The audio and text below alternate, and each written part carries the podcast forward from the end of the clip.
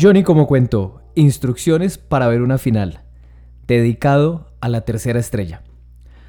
La final se ve en casa, con el televisor a todo volumen, en una habitación solo, sin nadie, con la ropa en la que usted más confíe. No se ponga la camiseta del equipo si usted es salado. No se reúna con sus suegros, con sus tíos, con sus amigos. Una final es un evento televisivo, porque todavía no podemos volver al estadio, en el que la única que puede estar invitada es la muerte. Ella se sienta a ver la final con uno, lo mira con una mezcla de pesar y simpatía. Ella se toma una cerveza helada, espumosa, y se come un viajado de papas fritas mientras disfruta el sufrimiento de uno. La final es un momento en el que por 90 minutos todos los cardiólogos están atentos al llamado de emergencia. Yo no sé cómo hay gente que puede ir a verse una final en un bar. Es horrible. Primero están los que nunca ven fútbol y solo aparecen para la final. Empiezan con sus preguntas chimbas.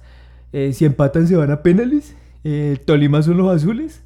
Luego era el técnico del Tolima. Hermano, uno, uno tiene la tensión arterial en 140-80 y esta gente se pone a hacerle a uno esas preguntas. O sea, no te infartas de milagro, viejo. Luego están los de las corneticas. Qué ganas de hacerles tragar esas cornetas. Esa gente no va a ver fútbol, sino a vender mazamorra. ¿Quién putas fue el que trajo el concepto de la cornetica al estadio o a la final televisada. La única corneta permitida en el fútbol es la del hincha de Santa Fe, que siempre está en el campín y hace fa fa fa. Fa fa fa. Es la única persona del mundo que tiene licencia irrevocable de llevar corneta a fútbol. De resto, nadie. Otra cosa de ver fútbol en un bar es el tema de la vejiga.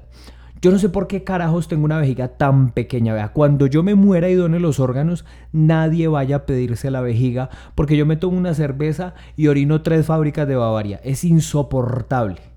Entonces, uno en medio de la tensión, porque Anderson Plata no levanta la cabeza, tiene que apretar las piernas, contorsionarse para que la orina no le gane a uno, y cuando ya la meada es inevitable, Plata tira el primer centro bueno en seis meses y Caicedo mete el 2-1 y uno en el baño de un bar con el tapabocas medio puesto y en plena orinada oyendo a los demás gritando, no, imposible. Ir a un bar a verse una final es absurdo.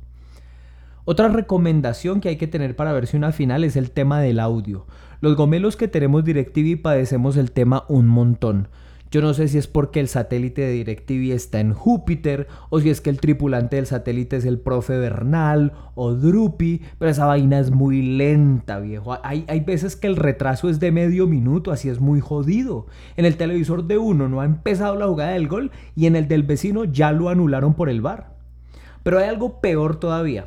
Hay gente que se va para los bares o se reúne con los amigos o la familia y se pone a escuchar el partido por radio, hermano. O sea, eh, eh, la radio es una porquería porque eh, el radio es rapidísimo.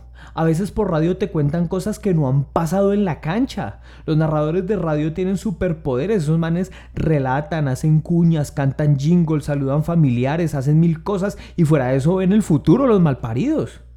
Entonces los idiotas que se llevan el radio al bar se dan cuenta del gol tres minutos antes. ¿Cómo va a hacer eso? Eso es incitar a la violencia. Si vas a escuchar el partido por radio, enciérrate en tu casa.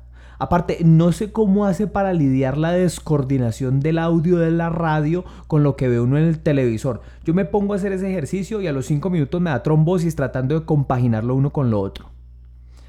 Cuando River se fue a la B en el año 2011, el Internet nos dio uno de los regalos futboleros más preciados. El video del Tano Pazman sufriendo el partido de ida.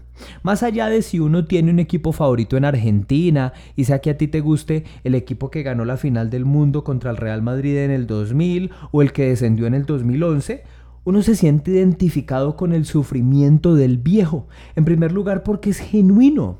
El viejo no sabía que lo estaban grabando y obviamente e, eso hizo el video memorable. El problema es que el Tano Pazman nos dejó un legado terrible, el de los idiotas que se graban ellos mismos viendo fútbol. O sea, ¿a quién carajo le importa cómo se te ve la nariz cuando juega una final?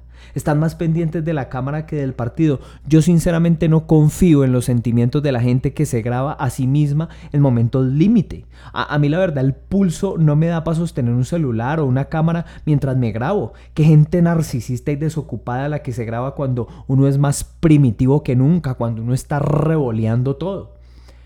El partido está por acabarse y entonces la muerte se caga de la risa. En el último segundo tirar un pelotazo al área y de rebote la pelota le pega en los dos brazos a Checho Mosquera.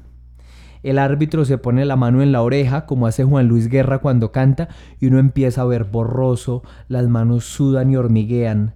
De pronto, cuando lo que ocurre normalmente es que al otro equipo le cobren cualquier cosa, el árbitro decide seguir. La jugada final dura 15 segundos, pero parecen 6 días. El árbitro pita y Montero lo abraza. La muerte se le hace a uno al lado. Se caga de la risa. La euforia no le permite a uno verla tan cerquita. Ella se queda mirando al televisor y ve a Juancho Ríos con su cara de niño celebrando, ve a Hernán Torres transformando su semblante desabrido en una cara de ponqué inédita. Ve a Caicedo, al enorme Juan Fernando Caicedo, con sus tres goles en la final. Ahí la muerte se compadece, se hace a un lado y deja que uno festeje esta vez. Se queda esperando la próxima. Tal vez en otra ocasión no haya imágenes que la conmuevan.